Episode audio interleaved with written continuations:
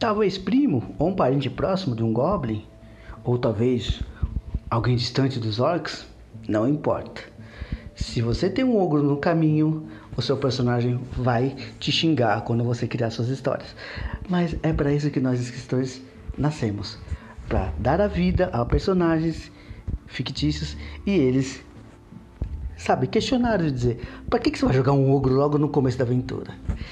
Eu sou Jean Cury, seja muito bem-vindo ao podcast da Biblioteca do Fauno e hoje vamos falar sobre world building de bestiário, os ogros.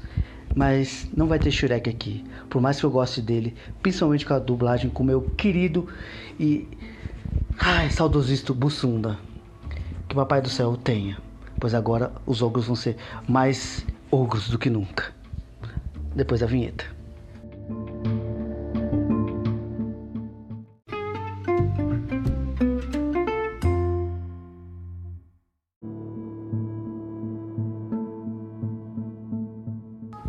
Bem, o que, que, você vem dizer sobre a origem? Cara, segue na mesma.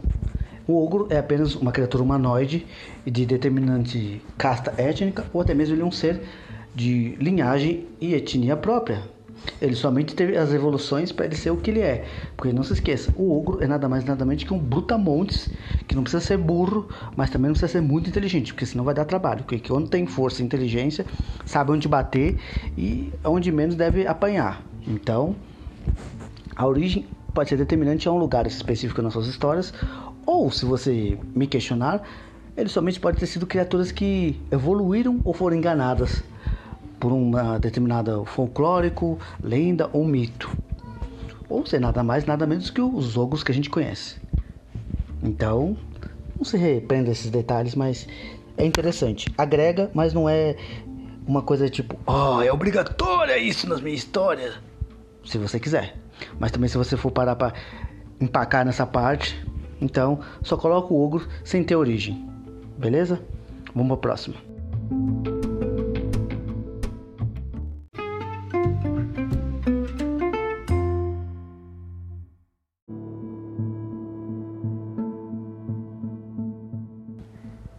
Cara, já a aparência é como eu disse. Os ogros verdes podem ser de florestas ou pântanos, ogros mais um tom de areia podem ser de desertos, ou mais escuro, num pardo, quase marrom, pode ser de cavernas ou de lugares montanhosos, como também de lugares frios, eles podem ser albinos. O ogro é como um, parente distante do goblinoide que lembra muito a vertente do humano. Ele é autoadaptável, mas isso vai criar uma mutação genética dele em aspecto. Então, assim, se você quiser colocar que ele tenha presas salientes, como de um javali, ou os caninos mais salientes, vai de você.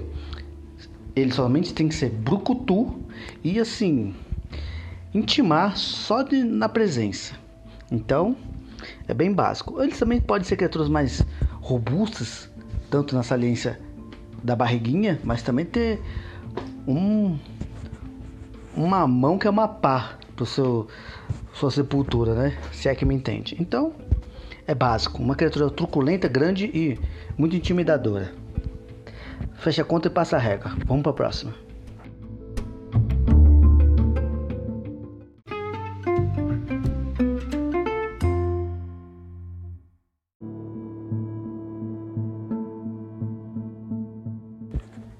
Aí agora você vai me falar, como que eu vou fazer o comportamento de um ogro?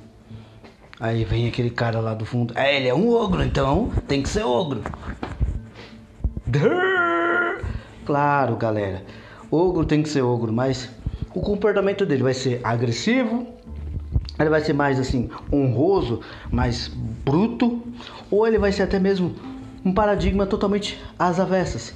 Ele é um ser que, mesmo tendo essa truculência, tendo essa brutalidade aparente, ele seja uma criatura tão inteligente ou até mais que os seres humanos para entender valores de sacrifícios, virtudes, honra, dignidade e além do mais ser aquele tipo cultura que tem os seus dogmas mais ferrenhos, as suas divindades e principalmente tendo até mesmo uma cultura mais assim civilizada, mas de um modo primitivo, como funerais honrosos, ritos de passagem para uns jovens ogros se tornarem ogros adultos aceitados na sua tribo. Então, assim, Não vai se prendendo, mas também, assim, pega sempre uma ideia ou outra, seja de um, uma ideia de tribo, ou que você viu numa animação ou num filme.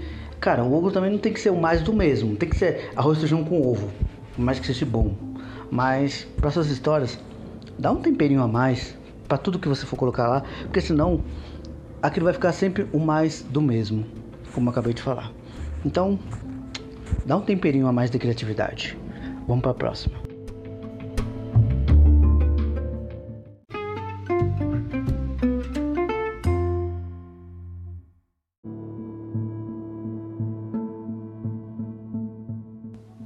Aí agora você me pergunta, tá, a fraqueza dele vai ser igual aos outros também?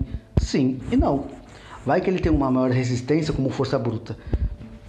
Por mais que ele receba uma pancada, uma lança, até mesmo próximo ao coração, ele ainda consegue lutar por mais tempo. Ou até mesmo com, com o coração atravessado, ele lute, até mesmo depois ele precisando ser decapitado. Ou um determinado local, num órgão, é, possa travar ele por uma dor muito intensa.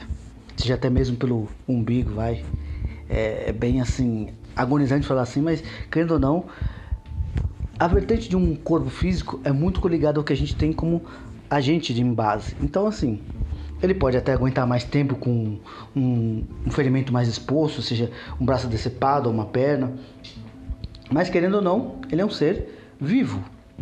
Ele morre de qualquer outras formas, sendo alguém conseguir quebrar o pescoço dele ou dar um murro que ou acerte uma machadada no crânio ou até mesmo diversas formas através da magia ou não. Então assim, é básico. O que sangra também pode ser sangrado. Fim de papo.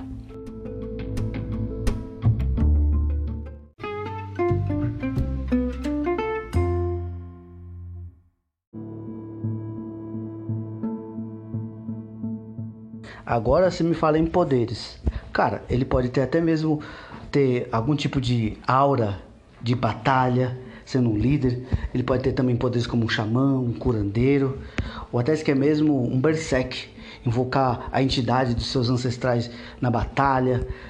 É, é deveras. Pode ser tanto poderes espirituais, ou até mesmo elementais, ou até curativos, ou de uma forma geral para brutalidade mesmo.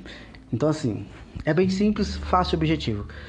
Ele tem que ter um, um líder de combate, alguém de reforço e principalmente alguém que faça o básico que é passar o band-aid no corte das costas. Então, cara, é bem simples. E também um pouco chato quando você trava nessa parte, mas vai com calma. Um ogro pode ser muito mais do que somente força bruta. Ele também pode ser um alicerce para o próprio grupo que vai ser apresentado. Então, boa sorte e criatividade. Mas agora sim, na contrapartida, as virtudes dele são o quê? Resistência, maior tempo de fadiga, a força bruta, ou até mesmo uma força bruta a mais no momento que ele possa estar para morrer ou precisar vencer um inimigo. É aquela coisa, ele querendo ou não, ele é um, um relapso do ser humano mais bruto.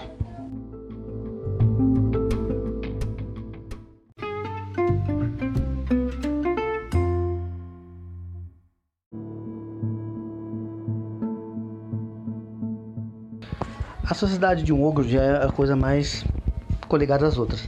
Ele pode ser um grupo de nômades, pode ser uma tribo fixa, ou pode somente ser um grupo pequeno que vai pilhando e conforme eles vão conquistando lugares, eles ficam um tempo e depois vão embora. Isso vai da sua necessidade para a história. Então, a sociedade deles é muito. É, como se diz? Hum, sumiu até em mente agora.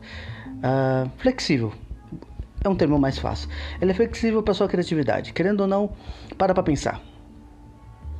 Você vai querer que ele seja um grupo que seja liderado por um cara malvado, ou eles sejam somente uma tribo, vai de você.